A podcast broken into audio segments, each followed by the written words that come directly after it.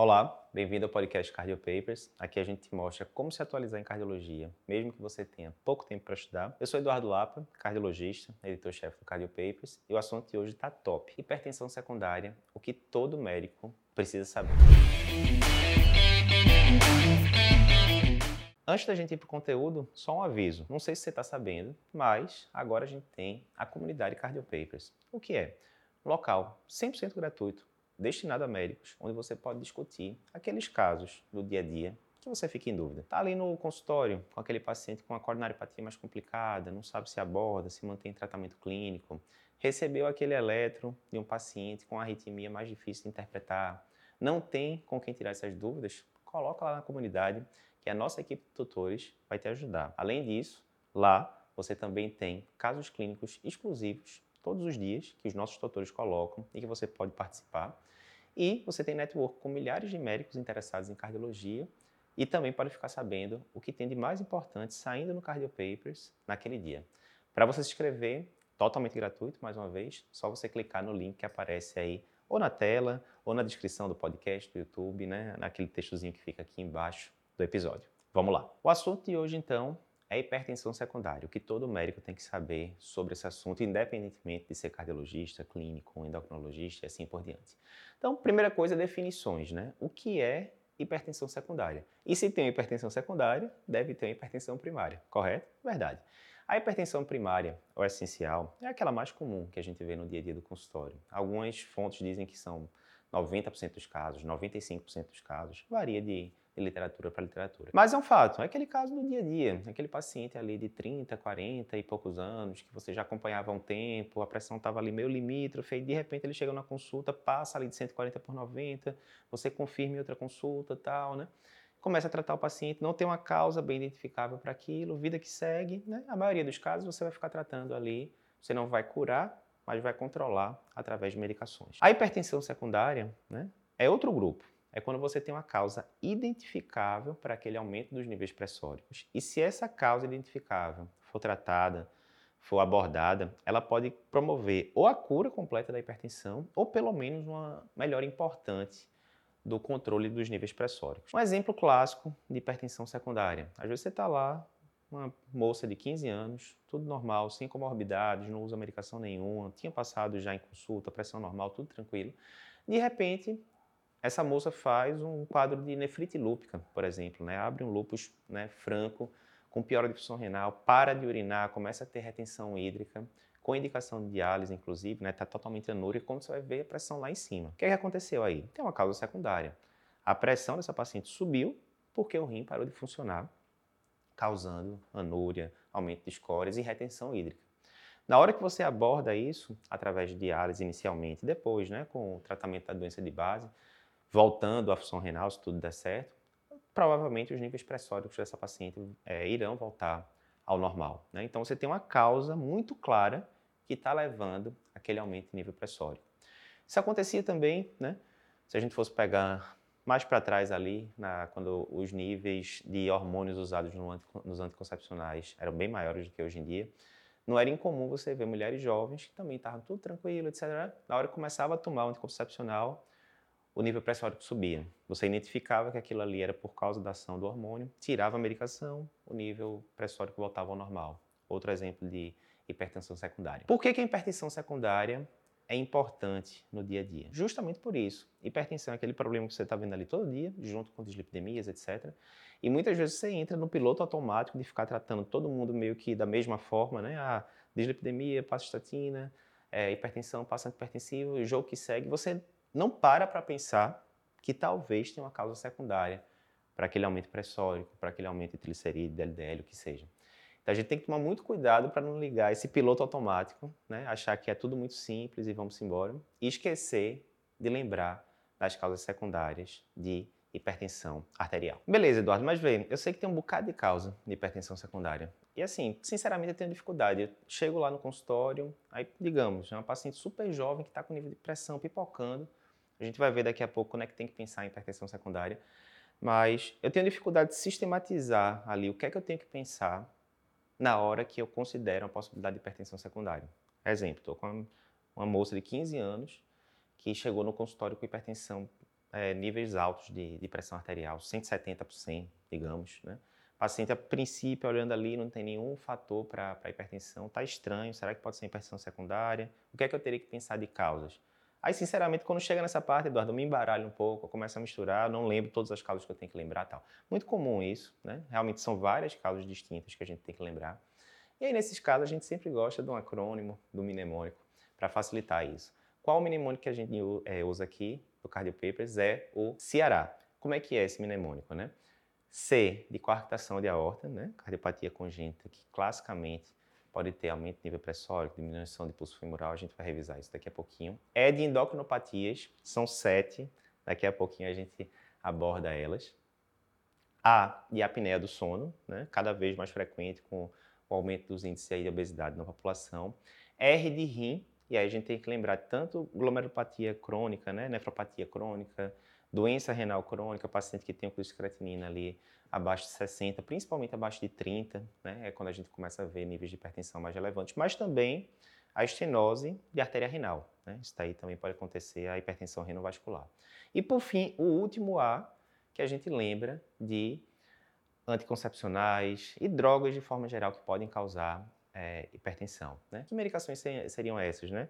Então, anticoncepcional, como a gente já disse, anti-inflamatórios, ciclosporina, é, corticoide, né? Então a gente sabe que quando você faz corticoide para o paciente, tanto você tende a aumentar níveis glicêmicos, quanto você tende a aumentar níveis de pressão. Isso é particularmente importante quando você está fazendo pulsoterapia, por exemplo, paciente. Aquele caso da paciente lúpica, né?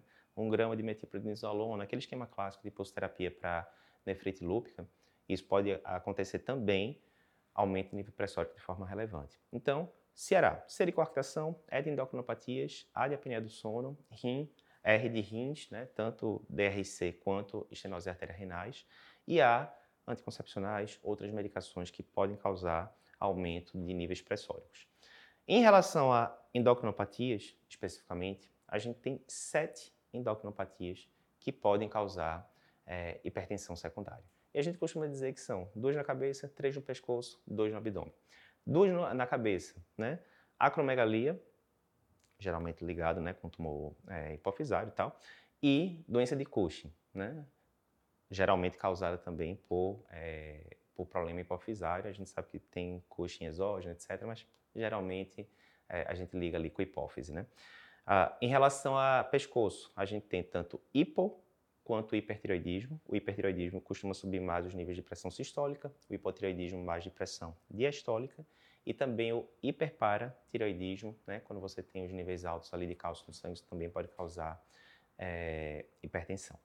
E por fim, no abdômen, a gente visa muito a adrenal, onde a gente pode ter hiperaldo primário e feocromocitoma. Então são essas as sete endocrinopatias que você tem que lembrar. Mais uma vez, lembra do Ceará e o E do Ceará aqui em endocrinopatias, tem que fazer uma subdivisão, dois na cabeça, três no pescoço, dois no abdômen. Beleza, Eduardo. Já sei o que é hipertensão secundária, tem uma causa específica, de acordo com a literatura pode ser 5% dos casos, 10% dos casos, 20% dos casos de hipertensão, isso varia muito realmente de fonte para fonte, mas não é irrelevante, é uma coisa que você vai ver ali, vez por outra. Eu sei quais são as causas de hipertensão secundária, né? o acrônimo Ceará, mas qual é que eu vou pensar no dia a dia? Estou lá naquele ambulatório lotado, 15 pacientes para atender à tarde, desses 15, 10 são hipertensos, e desses 10 pode ser que um ali perdido tenha hipertensão secundária. Como é que no meio desse tumulto, um bocado de gente para atender, um bocado de casos diversos, coronariopatia, ciência cardíaca, com dislipidemia, com hipertensão, como é que eu vou me ligar que daqueles 15 pacientes ali da tarde, talvez aquele único que tem ali uma hipertensão secundária, como é que eu faço para aquilo não passar batido, né? Então você tem que ter ali os sinais de alerta, né? Para você pensar em hipertensão secundária, né? Os red flags, como a gente costuma dizer. Então, são vários, eu não vou ficar detalhando aqui um por um, mas na hora que eu sei as causas de hipertensão secundária, fica até mais fácil de eu lembrar. Exemplo, na hora que a gente vai para o Ceará, o primeiro C é de coarctação de aorta. Né? Coarctação de aorta, que é uma doença, né? uma cardiopatia congênita, a criança já nasce com aquela alteração e vai levar ali para o resto da vida se não for feita intervenção. Então, lógico, eu peguei crianças que estão hipertensas. Será que pode ser uma coarctação de aorta? Deixa eu palpar pulso em membros inferiores. Não. Boa parte desses pacientes, não é obrigatório, mas boa parte dos pacientes vai ter redução de pulsos em membros inferiores. Pode ter aquele sopro sistólico que, inclusive, vem para a região dorsal, né?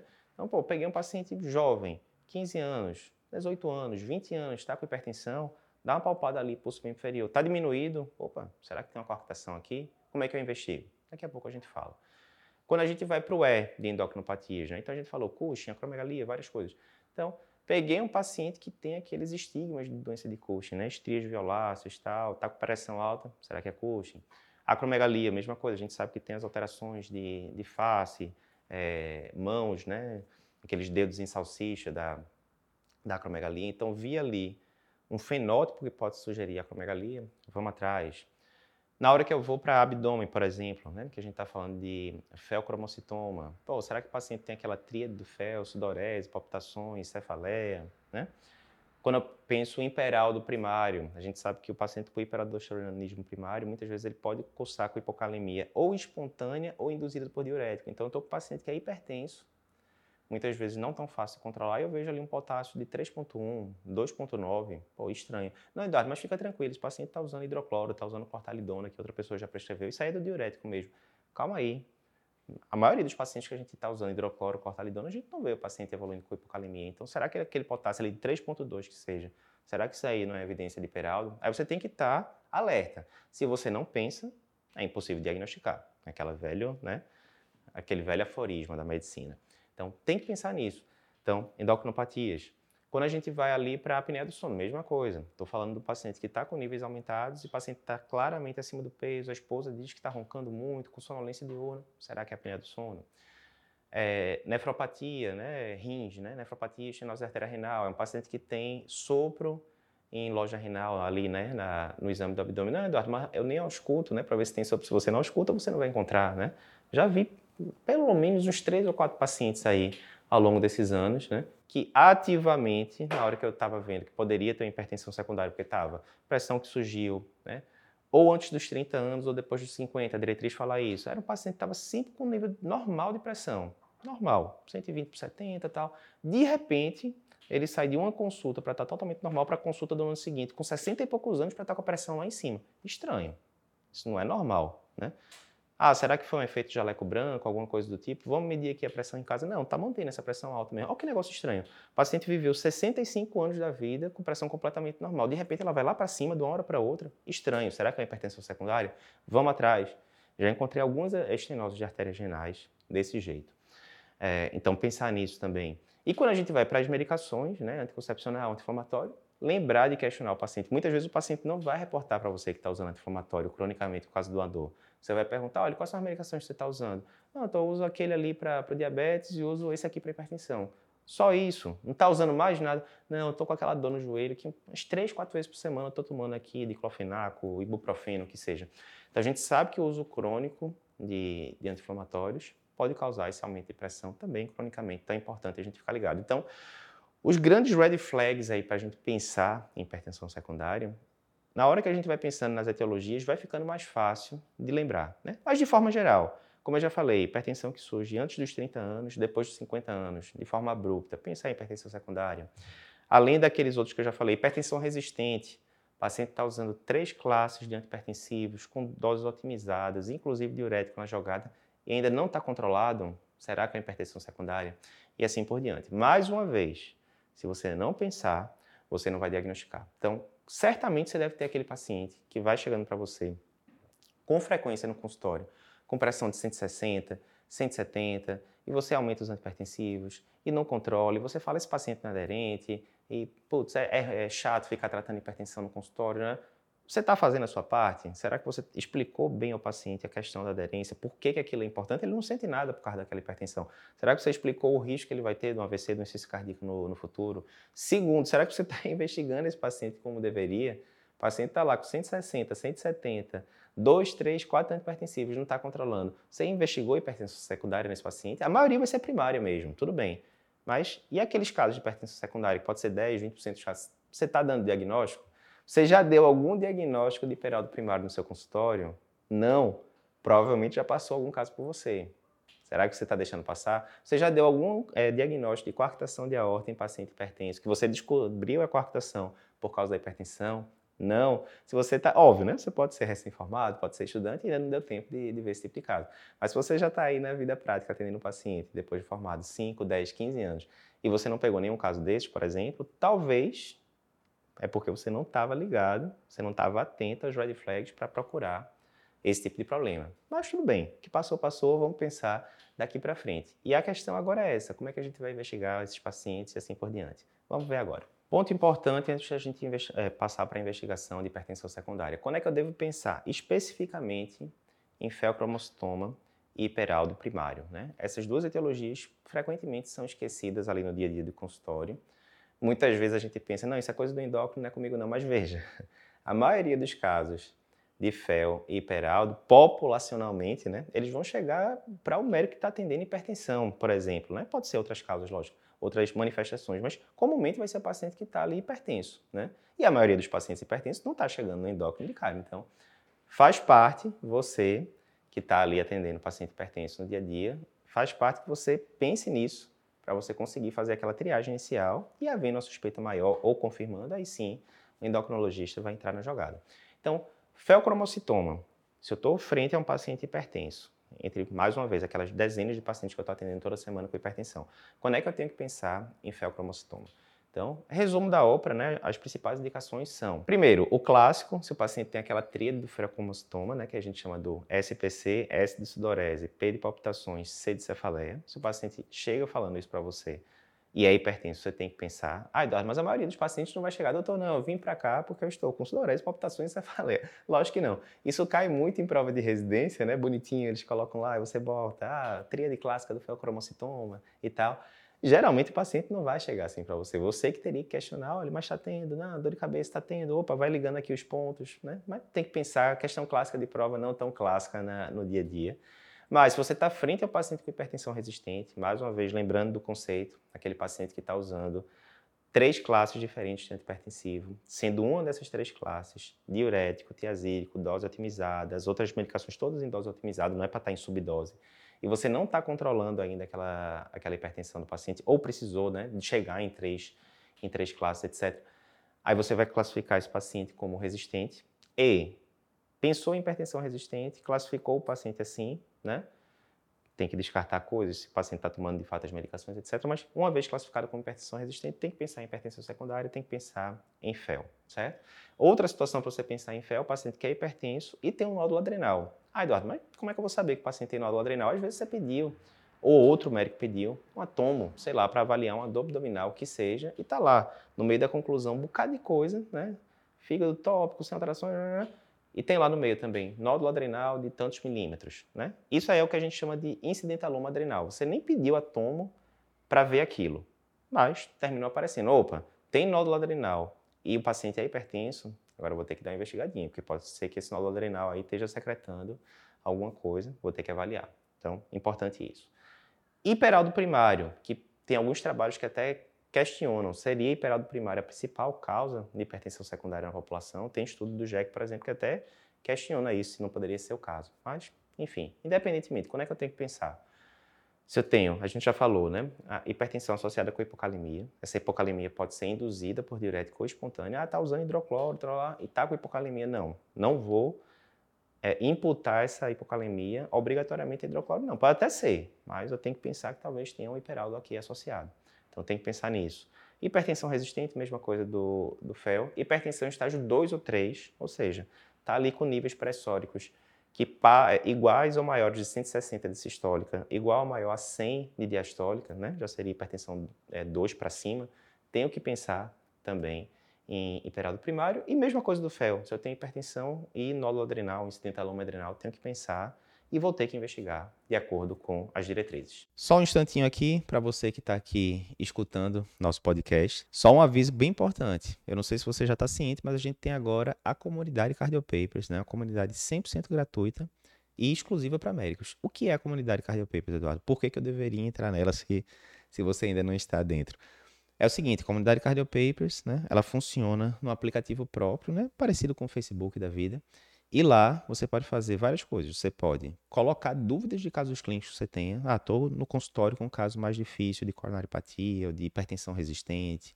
Ou peguei um paciente no pronto-socorro que eu fiquei em dúvida qual era a conduta, um elétrico eu fiquei em dúvida, um eco, o que seja. Você pode colocar lá e a gente tem uma equipe de tutores especialista nos diversos temas ali, é, coronariopatia, insuficiência cardíaca, miocardiopatias e assim por diante. E o nosso tutor vai te responder, vai dar é, a visão ali do caso, do cardiopapers, o que é que as diretrizes falam sobre aquele caso, etc. Segunda coisa, você pode ver casos clínicos exclusivos da comunidade, que os nossos tutores colocam diariamente, segunda a sexta. Terceiro ponto, você vai ficar por dentro do que está rolando de mais importante no Cardiopapers. No Cardiopapers a gente tem podcast, vídeo de YouTube, publicação de site, publicação no Instagram, muita coisa para acompanhar ao mesmo tempo. Mas lá na comunidade a gente coloca o principal conteúdo que o Cardio Papers publicou naquele dia nas diferentes redes sociais, a gente coloca lá na comunidade e você consegue ver né, o creme de la creme, a coisa mais importante do Cardio Papers naquele dia lá na comunidade. E quarta coisa, você vai estar em contato com milhares de outros médicos interessados em cardiologia, não só cardiologistas, né, mas geriatras, clínicos gerais, anestesistas e assim por diante. Tudo isso 100% gratuito. Eduardo, como é que eu faço para entrar na comunidade? Simples. Se você está vendo o vídeo aqui pelo YouTube, está na descrição do vídeo, né? Você tem um vídeo do YouTube embaixo dele, tem um textozinho e tal. Clica aí que vai aparecer o link você consegue acessar. Se você está escutando pelo podcast, a gente mais de um milhão de reproduções de podcast nos últimos 12 meses. Se você está escutando no podcast, aí no carro, alguma coisa do tipo, espera aí parar o carro aí no próximo sinal. E também na descrição do podcast você consegue. É o textozinho que tem embaixo do título do nome do podcast. Vai ter uma mensagem e vai ter aí também o link da comunidade para você clicar e entrar. Beleza. Então, eu estou com algum paciente ali no consultório, no meio daqueles 15 pacientes que eu estou atendendo à tarde, tem 10 pacientes hipertensos, tem um paciente ali no meio que estou meio preocupado de ser hipertensão secundária. O paciente está com nível de pressão lá em cima, ou foi uma hipertensão que surgiu abruptamente depois de 50 anos, o que, o que seja, qualquer um daqueles critérios que a gente já falou. Pensei em hipertensão secundária, mas tem muita causa. Como é que eu faço para não ficar perdido? Eu me lembro do acrônimo Ceará, C de coarctação, E endocrinopatia, são sete, A de apneia do sono, R de rim, né, doença renal crônica, estenose artéria renal, e lembrei do A de anticoncepcionais e outras medicações. Estou com isso na cabeça, né, não tive que olhar nenhum papel, está na cabeça aqui, Ceará, né? Ok. Mas como é que eu vou fazer para investigar? Eu vou sair atirando para todo lado, vou pegar aquela lista de exames que tem lá, às vezes, dos laboratórios, vou sair marcando toda a parte endocrinológica lá. Não, não é assim todo o exame você vai pedir já planejando que talvez ele venha alterado. Se vier alterado, o que é que você vai fazer? Não é para sair protocolo ramba tirando para todo lado, não. Vamos fazer a coisa racional. Então, pessoal, como é que eu vou investigar? Se eu considerei a possibilidade de coarctação de aorta, qual é o exame? Tem vários exames que eu posso avaliar a coarctação de aorta. Qual é um exame simples, super, né? Começando lá de cima, C do Ceará, coarctação. Qual é um exame super simples para avaliar isso? Ecocardiograma. Ah, Eduardo, uma ressonância, né? Seria melhor para eu ver lá direitinho o ponto de estreitamento? Sim, mas é um exame mais caro, demora mais para marcar, etc. Ecocardiograma, geralmente, você ali pela janela supraesternal, você consegue identificar com tranquilidade, na maioria dos casos, se tem aceleração de fluxo ali, né, depois da, da subclave esquerda, etc. Quando você vai para a janela subcostal também, muitas, muitos casos de coarctação, ele vai dar um aspecto que a gente chama típico, né, que é um aspecto meio que em dente de tubarão, né? Aqui é uma coisa mais técnica para quem faz eco. Mas um ecocardiograma, via de regra, vai conseguir identificar uma, uma coarctação tranquilamente. Aí cuidado, se você está com aquele paciente com suspeita de hipertensão secundária no, no consultório, paciente jovem, 20 e poucos anos tal, você palpou o pulso, pulso diminuído, opa, será que é uma coarctação? Não cometa o erro de chegar. Solicito para fulana de tal ecocardiograma, prio, não tem motivo nenhum tal, porque mais uma vez, do mesmo jeito que você está atendendo 15 pacientes no consultório e aquele caso de hipertensão secundária está ali no meio de todo mundo, para o ecocardiografista, às vezes ele está fazendo 10, 15, 20 exames no turno, e se você não especificar exatamente o que você está atrás, ele pode passar batido mesmo. Então, direcione o método complementar para isso. Coloca paciente 22 anos, hipertenso, diminuição de pulso femoral, estou considerando possibilidade de coarctação, favor é, avaliar essa possibilidade. E aí o cardiografista vai com muito mais esmero, com muito mais detalhe ali para a, a, a, janela supraesternal, procurando se tem uma coarctação, por exemplo. Então, para coarctação, geralmente eco vai, vai ajudar bastante.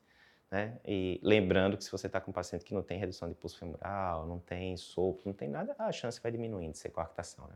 É de endocrinopatia, a gente vai abordar a parte daqui a pouquinho. O A de apneia do sono. Então, normalmente, né, serão, não é obrigatório, mas serão aqueles pacientes que estão acima do peso. Você pode medir circunferência é, cervical, né? Tem os pontos de corte lá para você ver quanto maior a circunferência cervical, isso já aumenta a probabilidade de pré-teste, né? Do paciente ter apneia do sono e tal. Mas, via de regra, você pegou aquele paciente que é hipertenso, que está acima do peso, muitas vezes a esposa, o marido dizem que, que o paciente está roncando.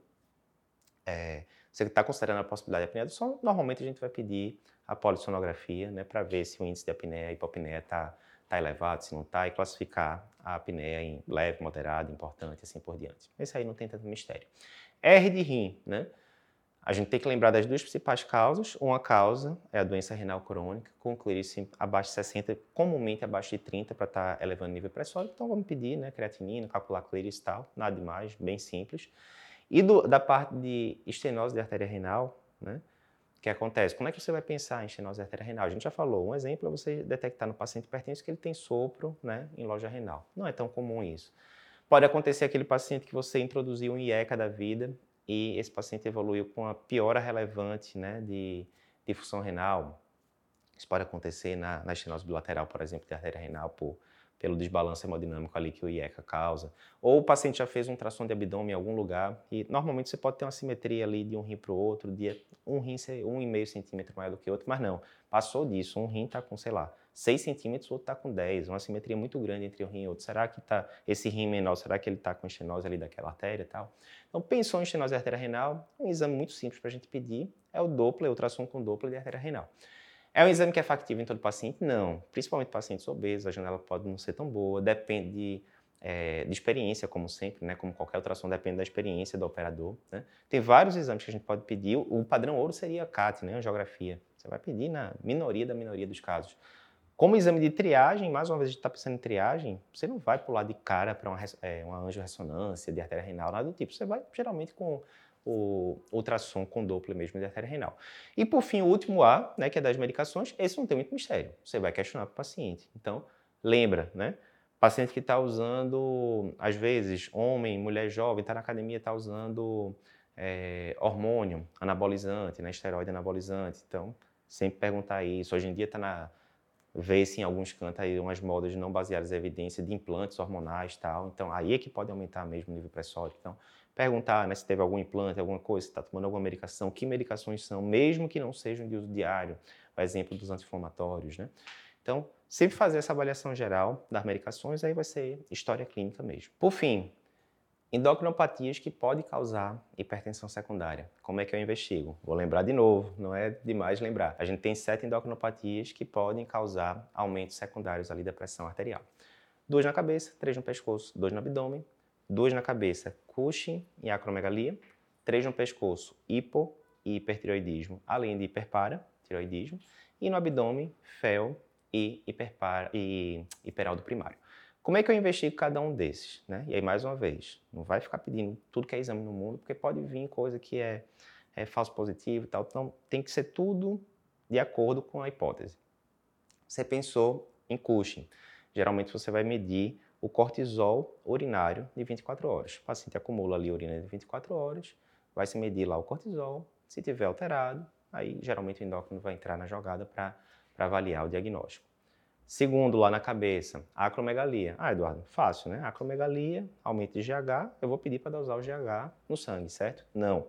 O recomendado pelas diretrizes, pelo pessoal da endócrino, é a dosagem de IGF-1. Amostra isolada mesmo, dosa lá o IGF-1, se tiver alterado, mais uma vez, você vai pedir a interconsulta lá da endocrinologia. Pescoço, aqui é mais fácil, né? A gente pensa em tireoide e paratireoide. Então, para hiper e hipotireoidismo, pedir TSH T4 livre, né? Isso aí você sabe como é que interpreta. Se não souber, tem um podcast da gente aqui no Cardio Paper junto com a doutora Patrícia, que é minha esposa do Doc no Paper, só a gente discutindo alterações tireoidianas que o cardiologista tem que saber. Procura esse podcast que é top. E se a gente fala de paratireoide, hiperparatireoidismo, a gente vai pedir PTH. Se tiver elevado, a gente pensa. No abdômen é que o pessoal se complica mais. Como é que a gente vai investigar? Quando a gente está pensando em feocromostoma, tem vários exames que a gente pode pedir. que, que o pessoal da endócrino pede mais hoje em dia, que seria o melhor padrão para você fazer triagem? Sempre importante lembrar que essas endocrinopatias todas que a gente está falando, as triagens, como a gente está falando aqui agora, são sempre com exames, né? Ou de sangue ou de urina, dependendo, né? Não é com imagem direta. Ah, eu estou pensando que o paciente pode ter uma acromegalia, porque tem faces que me, que me parece típico. Tá, vou pedir direto um tomo, uma ressonância de crânio, certo? Não, a gente viu. Acromegalia a gente vai pedir GF1, por exemplo. Estou pensando que o paciente pode ter um FEL, ou um hiperaldo primário, tá lá com potássio meio baixo e tal. Hipertenso. Vou pedir de cara um atomo de adrenal. Não. A gente vai pedir exame de sangue ou de urina. Então, por exemplo, quando a gente fala de FEL, o que o pessoal pede mais hoje em dia são as metanefrinas livres plasmáticas. Ah, Eduardo, do meu hospital não tem, tem muito hospital que não tem. Você pode pedir metanefrina livre urinária. Ah, Eduardo, quer dizer que se tiver qualquer coisa alterada, confirmou o diagnóstico de FEL. Não, isso aí pode, você pode ver, inclusive, o fluxograma que a gente coloca lá no, no nosso livro, né, o Cardiologia Cardio Papers, segunda edição, pelo menos enquanto eu gravo aqui esse podcast, é a edição que está vigente.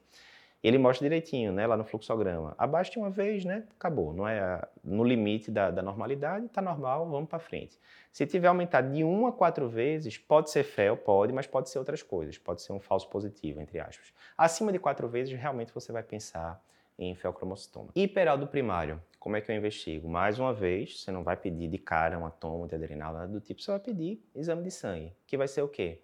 Níveis de aldosterona sérica, né? coloca lá a aldosterona sérica e atividade de renina plasmática. Chegou lá para você o resultado, você vai fazer o quê? Vai dividir a aldosterona sérica em cima, no numerador, e atividade de renina plasmática no denominador. Vai fazer uma proporção lá. Se der acima de 30, você, opa, estou pensando em imperaldo primário. Mas para aumentar ainda mais a hipótese, deixa eu ver o nível absoluto da aldosterona sérica. Veio acima de 15, opa, agora eu estou pensando mais forte ainda. Então, fez a relação aldosterona sobre atividade renina plasmática, deu acima de 30, estou pensando, olho para a aldosterona agora só o numerador, está acima de 15, estou pensando mais forte ainda. Partindo então, você vai junto ali com, com o endocrinologista para chegar, para confirmar mesmo esse diagnóstico de hiperaldo primário. É isso. Com isso, a gente encerra o nosso podcast de hoje. Lembrando que se você está escutando aqui o podcast por alguma plataforma de, de podcast, tipo Spotify, Apple, que seja, não esquece de pegar o link aqui desse podcast e compartilhar com seus amigos, joga aí nos grupos WhatsApp da vida. Quanto mais gente viu o conteúdo, melhor, conteúdo de qualidade que a gente se esforça aqui para gerar para você. Se você gostou, certamente outras pessoas vão gostar, então